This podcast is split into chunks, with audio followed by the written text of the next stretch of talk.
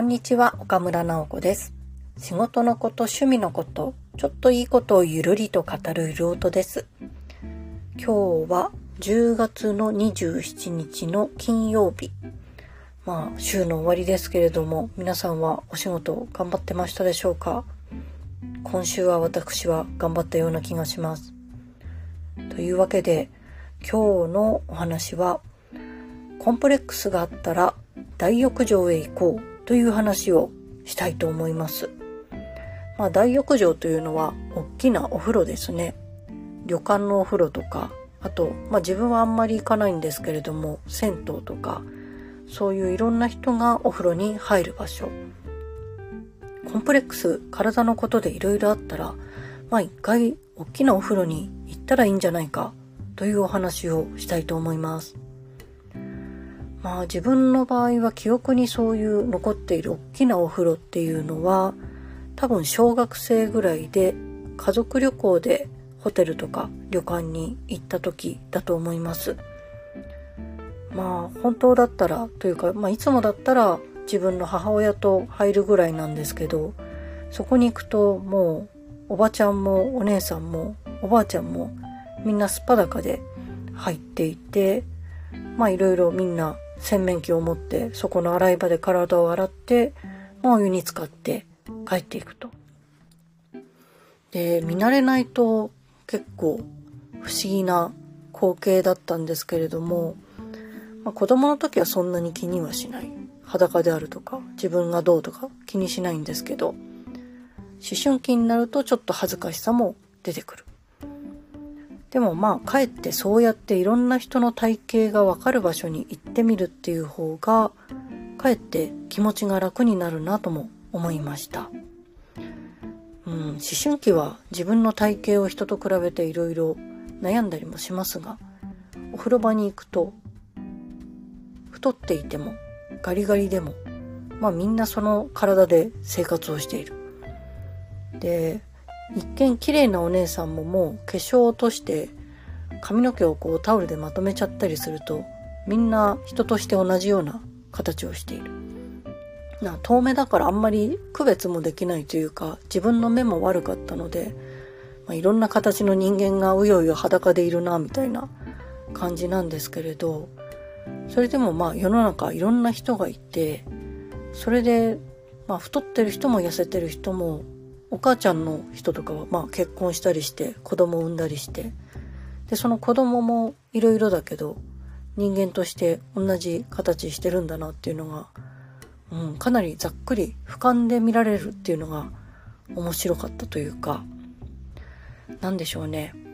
こう自分の体型とかで悩んでいたことが一瞬小さくなるというかもちろん細かいことを言い始めたらいろんな欠点はあるんですよ。足が短いなとかウエストが全然絞られてないよなとか肌が荒れてるよなとか、まあ、そういうのはあるんですけれどそういう人がこう裸でわらわらいるとこに行くとちょっとどうでもよくなる。で普通の生活になって鏡を見たらまたまあ言いたいことは出てくるんですけれどもそれでも大きなお風呂大浴場に行っていろんな人の裸を見てなんかみんないろいろじゃんっていうふうにこうざっくり一回思えたっていうことはとても精神的に助かりました。うん、これもこの間旅行に行って女性用の大浴場に行った時にまた思ったことなんですけれどあそういえば意外とみんな気にしてないしその体型でお互い好きに過ごしてるからまあ、気楽に行くかっていうのをちょっとその時も改めて思いました。あともう一つ大浴場で思い出したのはコンプレックスとはまたちょっと違うんですけれど伊豆に家族旅行で行った時多分どっか小学3年生ぐらいの夏休みだったと思うんですけれどかなり大きなホテルでちょうどなんか女子プロレスご一行様っていう看板が掲げられていて、なんか合宿の多分宿泊所じゃないですけれども、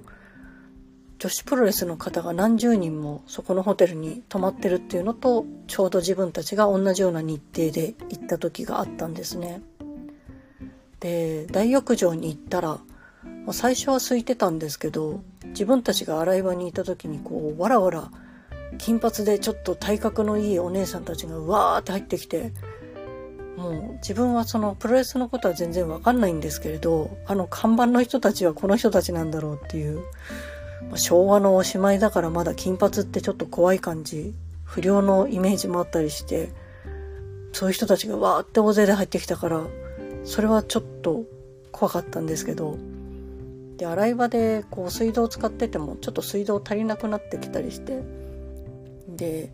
誰かまあ金髪のどなたか、もう名前も全然わからないお弟子さんみたいな人だと思うんですが、すいません、この水道を使っていいですかって言われて、まあ、小学3年生だった自分は金髪のお姉さんからそう言われたら、あ、はい、どうぞって言って、こう、水道を譲ってしまって、で、隣にいた母親の方に、お母さんちょっと水道を使わせてもらいたいんだけどって言ったら、結構怒られまして、自分が使ってる時は断っていいんだからそれはちゃんと言いなさいみたいなことを怒られて、結局味方が誰もいずにちょっと寂しい気持ちでお風呂に使ったようなことを思い出しました。まあその時も体型はまあいろんな人がいたり、もちろん髪の毛もいろんな人がいたり、うん、なんでしょうね。女子プロレスって怖いなっていうか、なんでしょうね。その集団で来たからだと思うんですけれども、いろんなイメージがごっちゃになる体験をしました。ちょっと思い出したので付け加えてみました。ということで今日はコンプレックスがあったら大浴場へ行ってみようということをお話ししました。皆さんにもいいことがありますように。岡村直子でした。